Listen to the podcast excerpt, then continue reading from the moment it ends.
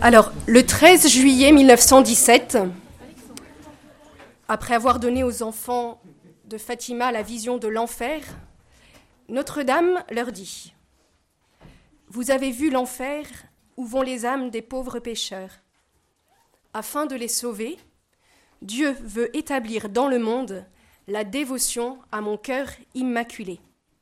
13 juillet 1917. Trente ans plus tard, le 31 mai 1947, les premières sœurs de la famille missionnaire de Notre-Dame s'installent à Saint-Pierre de Colombier. Pourquoi? Pour vivre sous le regard de Notre-Dame des Neiges et travailler à l'éducation des cœurs, à la ressemblance des cœurs de Jésus et du cœur immaculé de Marie. Alors vous voyez, le cœur immaculé de Marie, Notre-Dame des Neiges, et bien voici deux dévotions qui sont intimement liées, que Dieu a voulu pour notre temps. Pourquoi? Eh ben, C'est cette question que nous allons essayer de traiter au cours de ce petit enseignement. Alors nous allons d'abord voir en quoi ces deux dévotions se rejoignent, ce qu'elles nous apportent, et ce qu'elles nous apportent, et puis nous verrons deux aspects fondamentaux de cette dévotion à Notre-Dame des Neiges, à son cœur immaculé. La première, celle du combat olympique de la pureté, selon les termes chers à nos fondateurs, et Ensuite, celui de la spiritualité de la cordée, ou comment aller à Jésus par Marie, si on veut le dire avec Saint Louis-Marie. Alors d'abord, en quoi ces deux dévotions se rejoignent-elles? D'où viennent-elles? Et que nous enseignent-elles? Alors s'agissant de la dévotion au cœur immaculé de Marie, comme toutes les dévotions, elle trouve son fondement dans l'écriture et dans la tradition. On peut penser par exemple aux paroles rapportées par Saint Luc dans son évangile Marie retenait tous ces événements et les méditait dans son cœur. Luc 2, 19. Ou aussi, selon les paroles du vieillard Siméon, Et toi, ton âme ou ton cœur sera traversé d'un glaive. Ainsi seront dévoilées les pensées qui viennent du cœur d'un grand nombre. Donc on voit, hein, le cœur de Marie est déjà bien présent dans l'Écriture. Ensuite, dans le, développement de cette dévotion, on peut considérer que Saint Jean Eudes va être l'un des pionniers il est le premier, par exemple, à, proposer dès le milieu du XVIIe siècle une dévotion spéciale au cœur de Marie, en insistant sur le fait que le cœur de Jésus et le cœur de Marie sont à jamais et intimement unis. Et on lui doit par exemple deux congrégations dédiées au cœur de Jésus et de Marie, et puis plusieurs prières au cœur de Marie, comme euh, au cœur sacré de Marie, toujours vierge et immaculée. Enfin, il y a plusieurs prières. Voilà.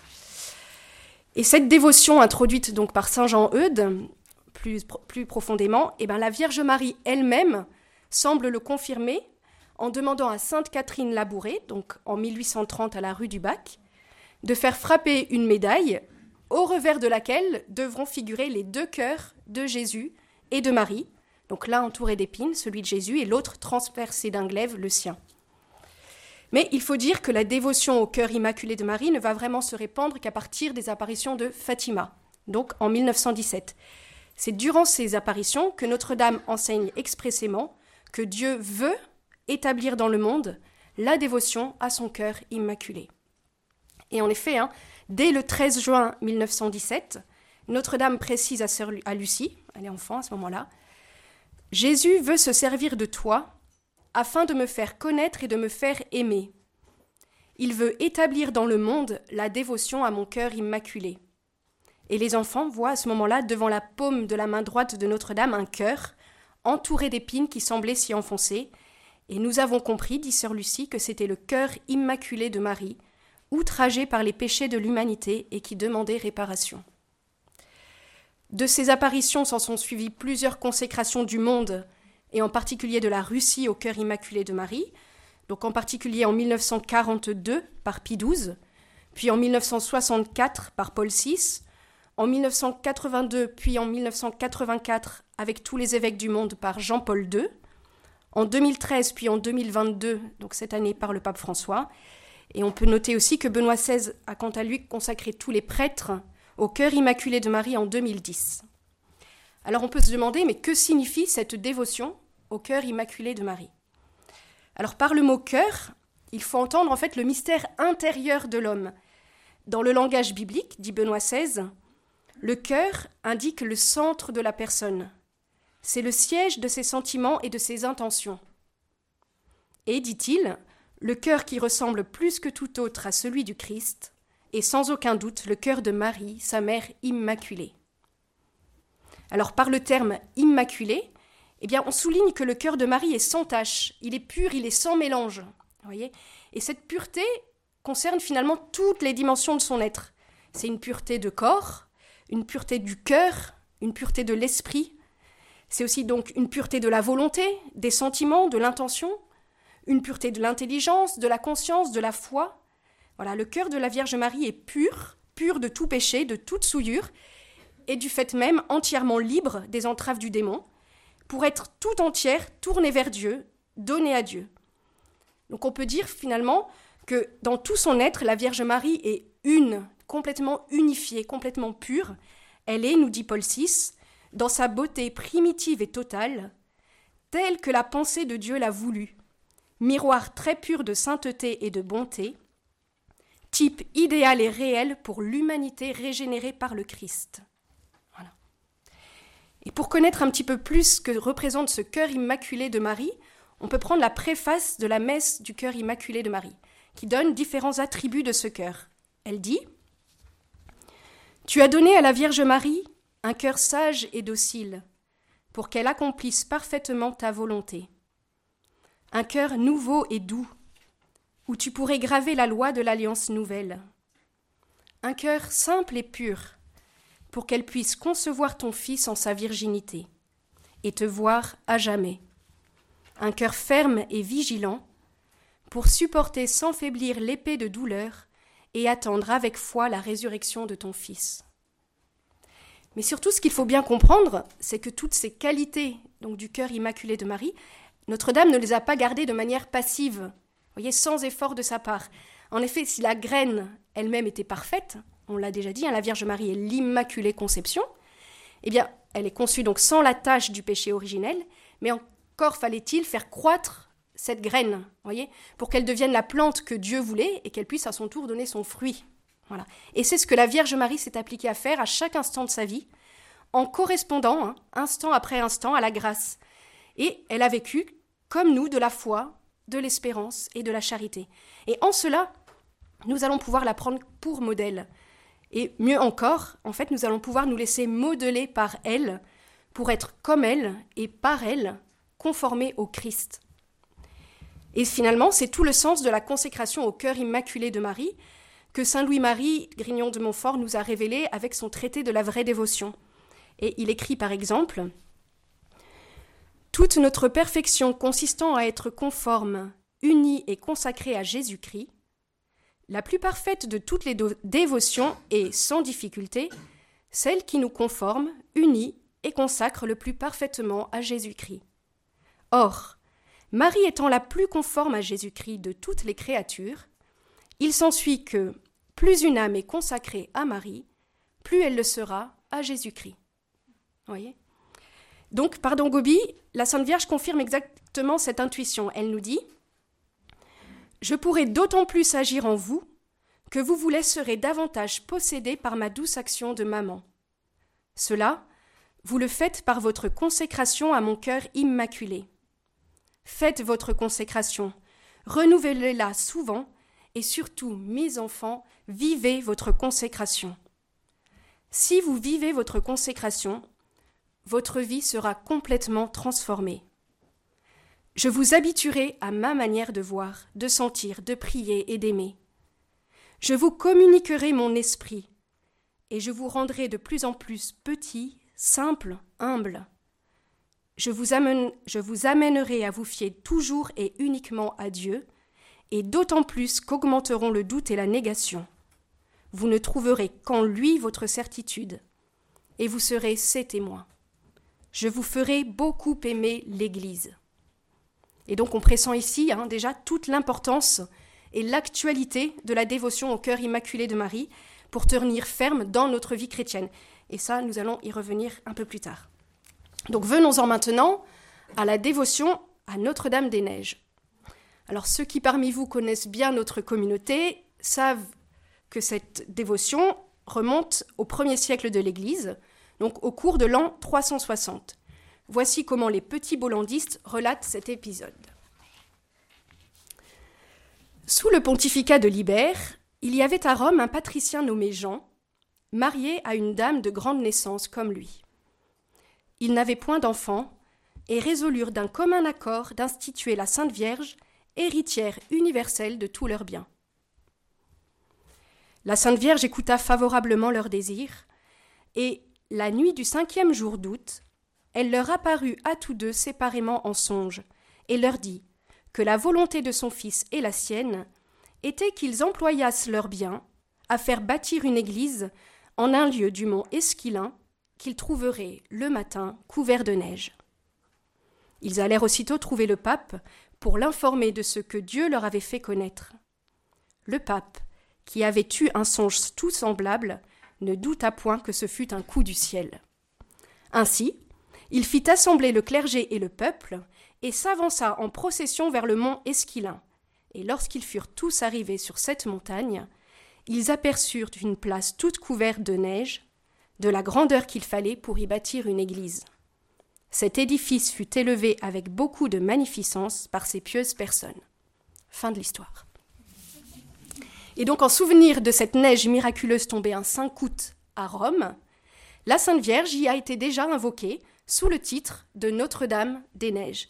Et après le concile d'Éphèse, donc frère Clément Marie nous en a parlé, donc en 431, qui proclamait Marie mère de Dieu, eh bien cette église a été agrandie pour devenir la basilique Sainte Marie Majeure que nous connaissons actuellement, donc première église bâtie en l'honneur de la Vierge Marie. Donc finalement, invoquer Marie sous le titre de Notre-Dame des Neiges, eh bien cela nous relie directement aux origines de la dévotion envers la Vierge Marie et au cœur de l'Église catholique, Rome. Voilà. Alors maintenant, pourquoi nous, nous honorons Notre-Dame des Neiges à Saint-Pierre de Colombier? Eh bien, c'est essentiellement grâce à notre père fondateur, le père Lucien-Marie Dorn, qui avait appris à aimer Notre-Dame des Neiges dès sa jeunesse, notamment à travers le scoutisme. Il faut dire aussi que ses séjours à la trappe Notre-Dame des Neiges, donc dans le diocèse de Viviers, l'avaient aussi conforté et aidé à développer cette dévotion. En 1930, un événement marquant aussi, l'a définitivement conquis euh, à Notre-Dame des Neiges, donc il avait 16 ans. Il a participé avec sa troupe scout de Privas à la bénédiction de la grande statue de Notre-Dame des Neiges à Gavarnie, donc dans les Pyrénées, euh, érigée par les scouts de France. Et comme vous le savez, eh ben, il a failli faire une chute là-bas qui aurait pu lui être mortelle.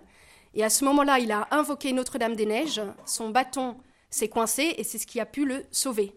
Il en a toujours gardé une grande reconnaissance, une grande confiance envers Notre-Dame des Neiges, voilà, qui est vraiment celle qui l'a protégé. Et puis, la Providence a voulu qu'il devienne curé de Saint-Pierre de Colombier. Et pour répondre à un vœu fait par des paroissiennes euh, de faire ériger une statue en l'honneur de la Vierge Marie en échange d'une protection de sa part, eh bien, notre Père proposa qu'elle soit honorée sous le titre de Notre-Dame des Neiges. C'était en 1946. Alors, que signifie cette dévotion à Notre-Dame des Neiges eh bien, notre Père fondateur voyait d'abord en Notre-Dame-des-Neiges la première de cordée. C'est celle qui nous guide et nous soutient dans l'ascension spirituelle. Voilà. C'est l'ascension vers la sainteté. Donc là, nous allons en reparler dans notre troisième partie. Ensuite, le signe de la neige, eh bien, c'est d'abord le symbole de la pureté. Et donc, il reliait cette appellation Notre-Dame-des-Neiges à celui du cœur immaculé de Marie, hein, infiniment pur, totalement disponible à l'action de Dieu, et donc on rejoint ici tout ce que nous avons déjà dit sur la dévotion au cœur immaculé de Marie. Et d'ailleurs, l'acte de consécration, donc écrit par notre Père fondateur pour la bénédiction de la statue de Notre-Dame-des-Neiges, donc le 15 décembre 1946, eh ben, lie pour toujours la dévotion à Notre-Dame-des-Neiges à Saint-Pierre de Colombier, à la dévotion au cœur immaculé de Marie. Je vous en cite un petit extrait. Ô Notre-Dame, vous avez demandé aux petits enfants de Fatima que le monde entier se consacre à votre cœur immaculé. Vous leur avez affirmé que c'était la condition de son renouveau spirituel et de la paix. Aussi, avec un immense espoir de renouveau de nos âmes et de la paroisse tout entière, nous venons nous consacrer à vous.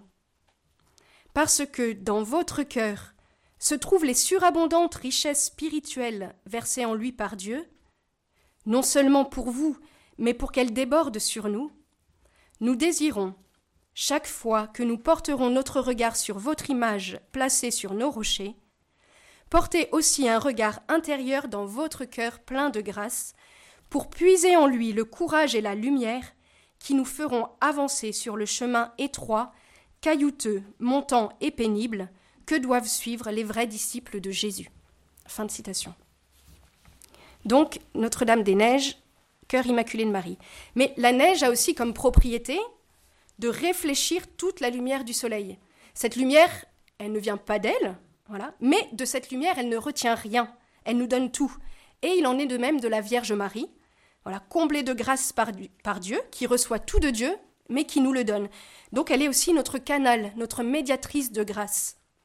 Et cette image de la neige qui réfléchit toute la lumière du soleil n'est pas sans rappeler aussi la vision de la femme revêtue du soleil de l'Apocalypse, donc Apocalypse 12.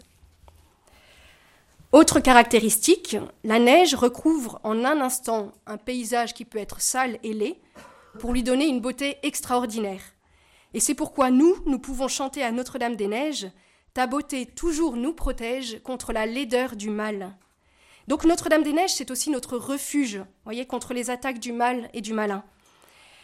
Et elle nous dit aussi, donc c'est toujours notre, alors c'est Notre-Dame par l'intermédiaire de Don Gobi qui nous dit d'ailleurs, dans le grand désert où vous vivez, dans la mer immense d'impureté qui recouvre ce monde possédé par le mauvais, de blancs flocons de neige descendent de mon cœur immaculé sur vous, fils qui m'êtes consacré, pour que vous puissiez diffuser partout mon parfum de ciel. Voyez Donc la beauté de la Vierge Marie. Et la beauté d'un paysage enneigé, eh bien forcément ça suscite également l'émerveillement, ça réjouit le cœur, et finalement ça réveille en nous la joie des enfants. Vous voyez Eh bien, avec Notre-Dame des Neiges, on peut trouver aussi un guide sûr dans la voie de l'enfance spirituelle. Enfin, dernier aspect de la neige que je veux développer, c'est celui du silence. C'est vrai que quand il y a un paysage de neige, ça nous enveloppe d'un apaisant silence. Eh bien, Notre-Dame des Neiges, c'est aussi Notre-Dame de la prière. Voyez, Notre-Dame du recueillement, de la vie intérieure. Rappelons-nous hein, l'Évangile. Marie retenait tous ces événements, elle les méditait dans son cœur. Eh bien, disait Paul VI, que renaisse en nous l'estime du silence, cette admirable et indispensable condition de l'esprit, en nous qui sommes assaillis par tant de clameurs, de fracas et de cris dans notre vie moderne bruyante et hypersensibilisée. Ô silence de Nazareth, enseigne-nous le recueillement, l'intériorité, la disposition à écouter les bonnes inspirations et les paroles des vrais maîtres. Enseigne-nous le besoin et la valeur des préparations, de l'étude, de la méditation, de la vie personnelle et intérieure, de la prière que Dieu seul voit dans le secret. Ce sont là vraiment en fait les dispositions du cœur immaculé de Marie, de Notre-Dame des Neiges, et elle pourra nous les enseigner. Donc on peut dire, hein, vous voyez, que la dévotion à Notre-Dame des Neiges, finalement c'est un approfondissement, c'est comme un développement de la dévotion au cœur immaculé de Marie. Et qu'est-ce que ça apporte de plus? Eh bien, ce développement réside essentiellement dans l'éducation des cœurs, à l'image et ressemblance de ce cœur immaculé de Marie, qui constitue pour nous le cœur, le centre du charisme reçu de Dieu par notre Père fondateur et Mère Marie-Augusta, pour notre famille religieuse. Alors maintenant, dans les deux parties qui suivent, nous allons développer deux aspects fondamentaux de cette dévotion, l'entraînement au combat olympique de la pureté et la spiritualité de la cordée. Ça va, vous n'êtes pas complètement perdu Alors on y va. Donc on commence par le combat olympique de la pureté, donc du corps, du cœur, de l'esprit. Alors, avant d'entrer dans le vif du sujet, quelques hum, considérations préliminaires. Nous venons de dire que la dévotion à Notre-Dame des Neiges devait être une aide dans l'éducation des cœurs à la ressemblance du sien, Marie. Une telle éducation, forcément, va demander du temps. C'est pourquoi notre Père fondateur ne pouvait pas concevoir que le triomphe du cœur immaculé de Marie, donc annoncé à Fatima, euh, adviendrait subitement comme par un coup de baguette magique. Voilà, qui transformerait en un seul instant tous les cœurs, le monde, voilà. C'est vrai, la consécration au cœur immaculé de Marie a obtenu de nombreuses grâces, mais ça ne nous dispense pas des efforts nécessaires de conversion et de l'exercice des vertus. Et Paul VI hein, lui-même disait qu'il ne suffisait, suffisait pas de prier la Vierge Marie, mais qu'il fallait l'imiter. Et de nos jours, eh bien, il devient particulièrement urgent de l'imiter dans sa grande pureté, qui, nous l'avons dit, donc est une pureté à la fois du corps, du cœur et de l'esprit. Pourquoi? Eh bien parce que l'esprit d'impureté qui envahit notre société, par cet esprit, Satan nous empêche de lever les yeux vers le ciel et il nous garde rivés à la terre. Jésus nous a dit hein, Heureux les cœurs purs, car ils verront Dieu. Et donc, on comprend la lutte acharnée de Satan contre la pureté. Le démon est éveillé, il n'admet pas la pureté qui le révolte, nous avertit Mère Marie-Augustin. Et donc cet esprit d'impureté qui imprègne notre temps va porter atteinte d'abord à notre corps, par la prolifération des plaisirs désordonnés qui nous avilissent, mais aussi à notre cœur, avec une vision déformée de l'amour et une sensibilité exacerbée, à notre esprit, en amollissant notre volonté, en déformant notre intelligence et en particulier avec le relativisme ambiant, qui nie en fait toute vérité. Mais cette confusion a également des répercussions sur notre conscience, qui, si nous n'y prenons pas garde, peut vite être déformée, et aussi sur notre foi et sur notre vie chrétienne, qui vont être polluées par des relents d'athéisme, alors qui viennent du marxisme, donc c'est de l'athéisme dur. Voyez, on comprend d'ailleurs du coup l'insistance de Notre-Dame de Fatima pour qu'on lui consacre la Russie avant qu'elle répande ses erreurs. Voyez donc athéisme dur ou bien d'un athéisme qu'on dit pratique à l'occidental. Vous savez, c'est le fameux athéisme fluide. voyez, donc en fait, on exclut Dieu de la société comme une réalité inutile, donc inexistante. Voilà. Et à ce sujet, Notre-Dame nous redit encore par Don Gobi Que de boue submerge cette pauvre humanité? Voyez-vous comment chaque jour Beaucoup de mes enfants se trouvent contaminés par cette boue qui se répand de plus en plus et conduit à la mort un nombre incalculable d'âmes. Et c'est vrai que la petite Jacinthe de Fatima affirmait que ce sont les péchés d'impureté qui conduisaient le plus d'âmes en enfer. Donc on comprend pourquoi Dieu veut, pour notre temps, répandre la dévotion à son cœur immaculé, au cœur immaculé de Marie. C'est finalement pour nous offrir un rempart contre ce déferlement. Et l'acte de consécration du mouvement sacerdotal marial en, est un témoignage frappant. Il dit en particulier, donc en s'adressant au cœur immaculé de Marie, Sachant que l'athéisme a provoqué le naufrage de la foi en un grand nombre de fidèles, que la désacralisation est entrée dans le temple saint de Dieu, sachant que le mal et le péché déferlent de plus en plus sur le monde, plein de confiance, nous osons lever les yeux vers toi, Mère de Jésus, et notre Mère miséricordieuse et puissante. Nous osons t'invoquer aujourd'hui encore et attendre de toi le salut de tous tes enfants, ô clémente, ô pleine de pitié, ô douce Vierge Marie. Alors soulignons particulièrement le lien entre le salut des âmes et l'établissement dans le monde de la dévotion au cœur immaculé de Marie. Et à Fatima, Notre-Dame a bien précisé aux enfants Vous avez vu l'enfer où vont les âmes des pauvres pécheurs afin de les sauver, Dieu veut établir dans le monde la dévotion à mon cœur immaculé. Vous voyez, c'est un lien très fort. Donc, venons-en maintenant au cœur de notre sujet, le combat olympique de la pureté. Alors, d'où vient cette expression de combat olympique de la pureté? C'est une expression que Mère Marie-Augusta a puisée dans sa prière, dans son union au cœur de Jésus. Elle nous disait la la virginité désormais est devenue pour le chrétien comparable au martyr. Elle est une couronne de grand prix. Tout l'enfantement ne se bornera pas en un moment seulement de douleur physique, mais c'est toute la vie qu'il faut souffrir, et sans se lasser, de soutenir le combat olympique de la pureté. La voie de la vertu est rude et montante. Il faut la tenir avec courage, elle conduit à la vie éternelle. Et de manière intéressante, il se trouve que cette expression avait déjà été employée dès les premiers siècles de l'Église par saint Méthode d'Olympe, donc un père de l'Église grecque du IIIe siècle, mais que Mère Marie-Augusta ne connaissait pas. Alors c'est vrai que l'expression de combat olympique de la pureté pourrait faire sourire. Elle pouvait faire sourire en 1948, alors que les débordements que nous connaissons actuellement n'en étaient qu'à leur début, on va dire encore contenus par les restes d'éducation chrétienne de la société, mais elle ne fait plus du tout rire aujourd'hui alors que nous expérimentons chaque jour combien il est difficile de résister aux tentations contre la pureté qui nous assaillent de toutes parts. Alors, eh bien, comment résister? Eh bien, d'abord, obéissons à sa demande, consacrons-nous à Notre-Dame, à son cœur immaculé. Et c'est vrai que dans notre communauté, cette consécration à Notre-Dame des Neiges est tout particulièrement marquée par notre tunique blanche. Nous portons, pour ainsi dire, la livrée de Notre-Dame. Et dans notre règle spirituelle, notre Père fondateur en précise toute la portée. Il dit La tunique blanche est l'habit par excellence de cette famille religieuse, qui, sous la protection et avec le secours de Notre-Dame toute pure, blanche comme neige, veut poursuivre, en même temps que la charité parfaite et à son service, la pureté de conscience la plus délicate, la plus immaculée. L'habit sans souillure, sans ternissure, doit être le témoignage de la poursuite de la purification intérieure de leur âme, en rappelant sans cesse l'exigence de l'époux divin, qui désire des âmes épouses à l'image de l'Église pour laquelle il s'est livré, pour la rendre sainte et se la présenter à lui-même splendide, sans tache ni ride, ni aucun défaut. Vous aurez reconnu l'épître de Saint Paul, Éphésiens 5.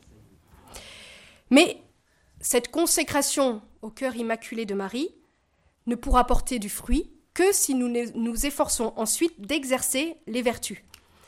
Pour triompher, dit toujours notre Père fondateur, des tentations que ce malheureux instinct sexuel, fruit du péché originel, nous a laissé en héritage, il faudra de la foi, il faudra de la vertu, il faudra cultiver l'exercice de l'amour authentique, c'est-à-dire puiser dans le cœur de Dieu la façon d'aimer de Dieu lui-même. C'est ainsi que la chasteté gardée, avec la grâce du Christ et pour lui, deviendra de plus en plus un martyr, c'est-à-dire un témoignage de fidélité et d'amour de Dieu. Et il continue, je vous le cite un petit peu de manière longue, mais parce que c'est important, ça vous définit bien ce que c'est que ce combat olympique de la pureté. Donc il dit, Chaque fois que le chrétien est tenté contre une vertu, et qu'il résiste par attachement au Christ, il est témoin. C'est le sens propre de ce mot martyr. Mais en notre temps de libéralisme sexuel, comparable sans doute à ce que vécurent les hommes avant que le déluge les condamne, ce n'est pas un simple et banal témoignage que donne le chrétien en gardant la chasteté.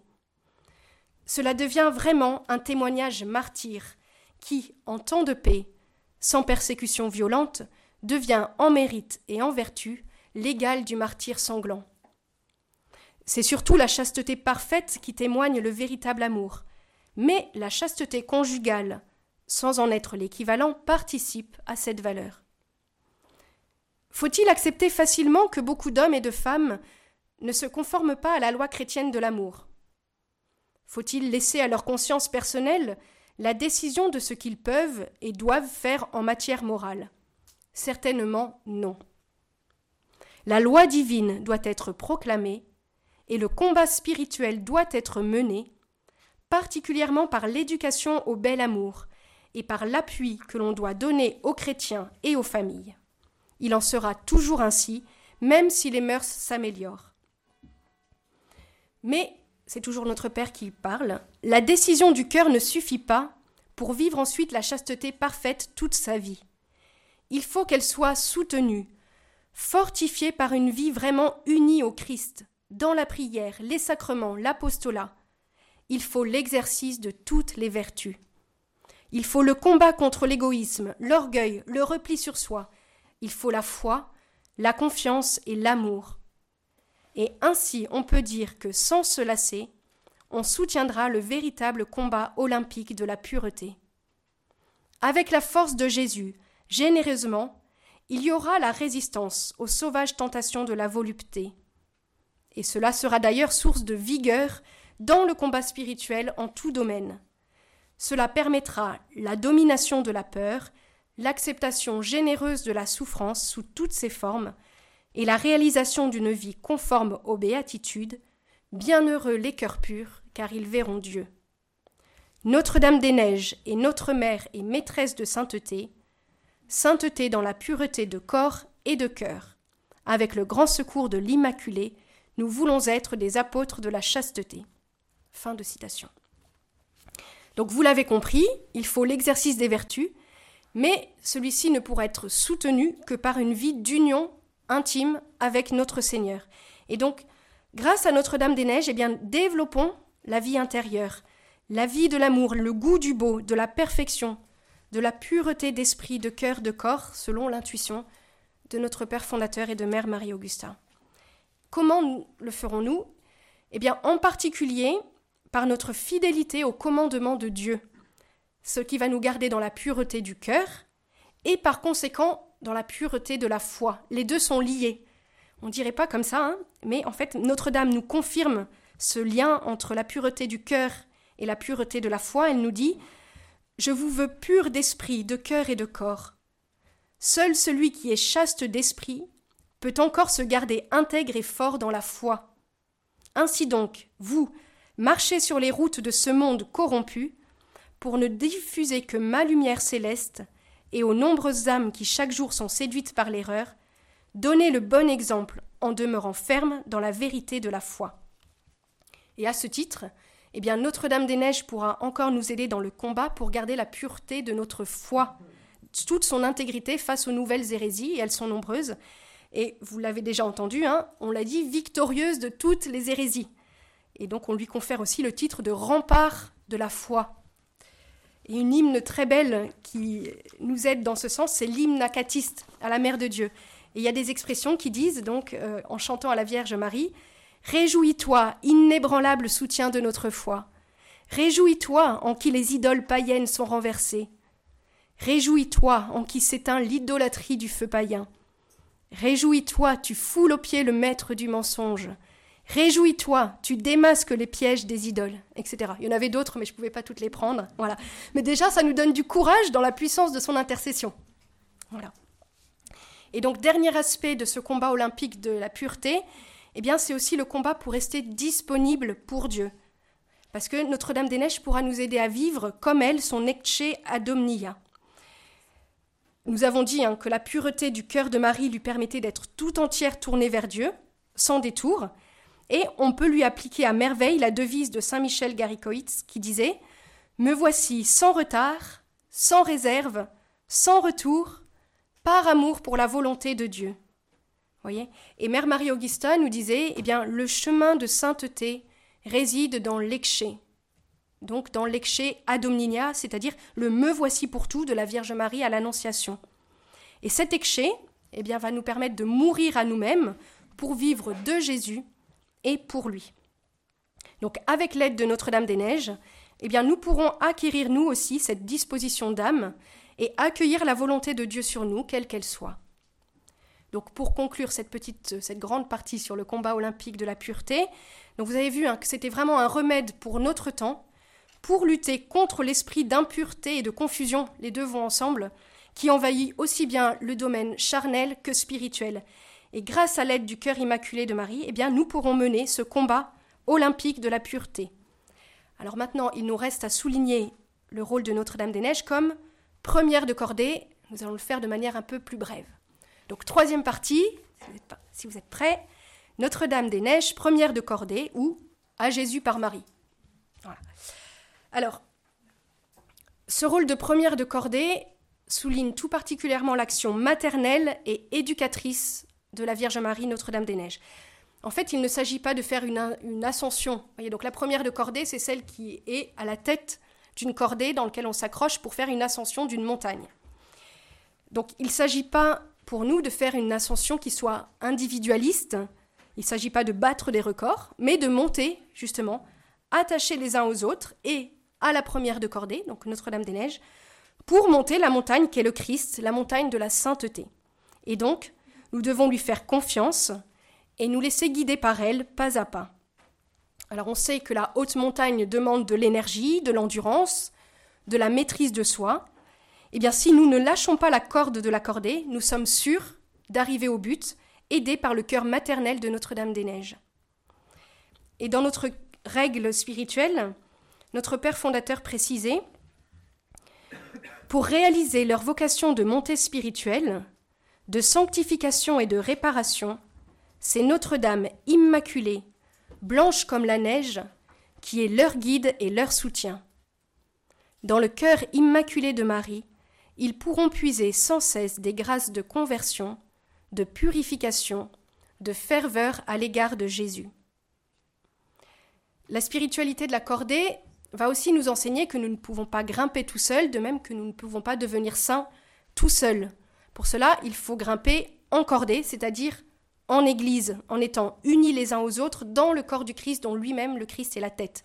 Car vous le savez, hein, toute sainteté vient de lui, Jésus. Eh bien, la Vierge Marie, comme première de cordée, mais aussi comme mère de l'Église, nous aidera à aimer l'Église, à lui rester attaché et à la servir. C'est important pour notre temps. Donc, ça vous montre un peu comment, dans notre ascension spirituelle, eh bien, Notre-Dame des Neiges marche devant. Mais plus encore, nous pouvons dire que nous pouvons trouver refuge en elle, dans son cœur. Et c'est vrai qu'à Lucie de Fatima, elle avait fait cette promesse Mon cœur immaculé sera ton refuge et le chemin qui te conduira jusqu'à Dieu. Et Notre-Dame des Neiges redisait aussi par Don Gobi que son cœur immaculé est le refuge que la maman du ciel a préparé pour nous, là, dit-elle, vous serez à l'abri de tout danger, et au moment de la tempête, vous y trouverez votre paix. Là, vous serez formés selon le plan que m'a confié le cœur de mon Fils Jésus. Ainsi, j'aiderai chacun de vous à accomplir parfaitement la seule volonté de Dieu. Là, je donnerai à vos cœurs la capacité d'amour de mon cœur immaculé, et ainsi vous serez formés au pur amour envers Dieu et envers le prochain. Là, chaque jour, je vous engendre à votre vraie vie, la vie de la grâce divine, dont mon Fils m'a comblé en prévision aussi de mon rôle de maman auprès de vous. Car le cœur de Notre-Dame des Neiges, son cœur immaculé, est un cœur de mère, nous l'avons vu à travers les différents enseignements. Et lorsque dans notre ascension spirituelle à la suite du Christ, nous rencontrons la souffrance, et c'est immanquable, hein. Jésus nous a prévenu, celui qui veut marcher à ma suite, qu'il prenne sa croix et qu'il me suive. Donc, nous rencontrerons la souffrance. Eh bien, à ce moment-là, son cœur de mère est là pour nous réconforter. Et c'est Jean-Paul II qui écrivait Sur la croix, le Fils peut épancher sa souffrance dans le cœur de sa mère. Tout enfant qui souffre en éprouve le besoin. Vous aussi, chers jeunes, vous êtes confrontés à la souffrance. Comme à au pied de la croix, Jésus vous donne à vous aussi sa mère pour qu'elle vous réconforte, par sa tendresse. Et c'est ainsi qu'on voit que la spiritualité de la cordée se teinte aussi d'un esprit de famille. Voyez, à notre tête, c'est pas un chef qu'on a, c'est une mère. Et du coup, eh bien, nous ne sommes plus encordés à des étrangers, mais à des frères et sœurs. Et ça change tout. Parce que la dans l'esprit de notre Père fondateur, devait être une cordée cordiale. Voilà. Donc dans cet esprit de famille qui réconforte. Donc pour conclure, hein, c'est ainsi que la spiritualité de la cordée eh ben, va nous conduire, selon l'esprit de Saint Louis-Marie, à Jésus par Marie. Voilà. Allez, maintenant je conclus pour de vrai.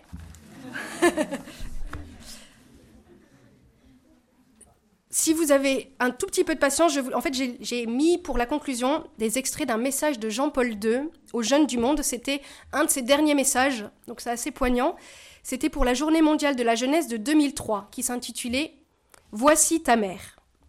Alors, il écrivait Chers jeunes, vous avez plus ou moins le même âge que l'apôtre Jean et le même désir d'être avec Jésus. Aujourd'hui, c'est à vous que le Christ demande expressément de prendre Marie chez vous, de l'accueillir dans vos biens, pour apprendre d'elle, qui conservait avec soin toutes ces choses, les méditant dans son cœur, la disposition intérieure à l'écoute et l'attitude d'humilité et de générosité qui la caractérisèrent comme première collaboratrice de Dieu dans l'œuvre du salut. C'est elle qui, accomplissant son ministère maternel, vous éduque et vous modèle jusqu'à ce que le Christ soit formé pleinement en vous. Personne d'autre que le Christ ne pourra vous donner le vrai bonheur. À l'exemple de Marie, sachez lui dire un oui inconditionnel. Il ne doit pas y avoir de place pour l'égoïsme et pour la paresse dans votre existence. Plus que jamais, il est urgent que vous soyez les sentinelles du matin, les guetteurs qui annoncent à l'humanité les premiers feux de l'aurore et le nouveau printemps de l'Évangile que l'on voit déjà poindre. l'humanité a un impérieux besoin du témoignage de jeunes libres et courageux qui osent aller à contre-courant et proclamer avec force et enthousiasme leur foi en Dieu, Seigneur et Sauveur. Vous savez, chers amis, que cette mission n'est pas facile, elle devient même impossible si l'on ne compte que sur soi-même. Mais ce qui est impossible pour les hommes est possible pour Dieu. Les vrais disciples du Christ ont conscience de leur faiblesse. C'est pourquoi ils mettent toute leur confiance dans la grâce de Dieu, qu'ils accueillent avec un cœur sans partage, convaincus que sans lui ils ne peuvent rien faire. Ce qui les caractérise et les distingue du reste des hommes, ce ne sont pas leurs talents ni leurs dispositions naturelles, c'est leur ferme détermination à cheminer à la suite du Christ. Et voilà, donc nous, nous savons que pour rester fermes sur ce chemin, nous pouvons compter sur l'aide inconditionnelle de Notre-Dame-des-Neiges. Et pour nous, disait notre Père fondateur, Marie au cœur immaculé est celle qui triomphera du mal et du malin d'une façon très évidente et glorieuse en notre temps. Elle obtiendra un grand renouveau chrétien, une nouvelle Pentecôte, après cette grave crise de l'Église et des mœurs que nous vivons. Finalement, mon cœur immaculé triomphera, a-t-elle déclaré aux enfants de Fatima. Nous sommes bien persuadés que notre famille missionnaire de Notre-Dame-des-Neiges participera, sous sa protection et avec son appui, à ce renouveau. Nous pensons que notre maison centrale de Saint-Pierre de Colombier et ses maisons à travers le monde seront des centres de dévotion et d'éducation spirituelle, des instruments que nous espérons dociles et fervents pour le cœur immaculé de Marie. Alors puisse-t-il en être ainsi, et que cela nous donne une grande confiance envers Notre-Dame des Neiges et suscite notre désir de renouveler souvent notre consécration à son cœur immaculé. Notre-Dame des Neiges, Vierge Immaculée, première de cordée, aidez-nous à monter.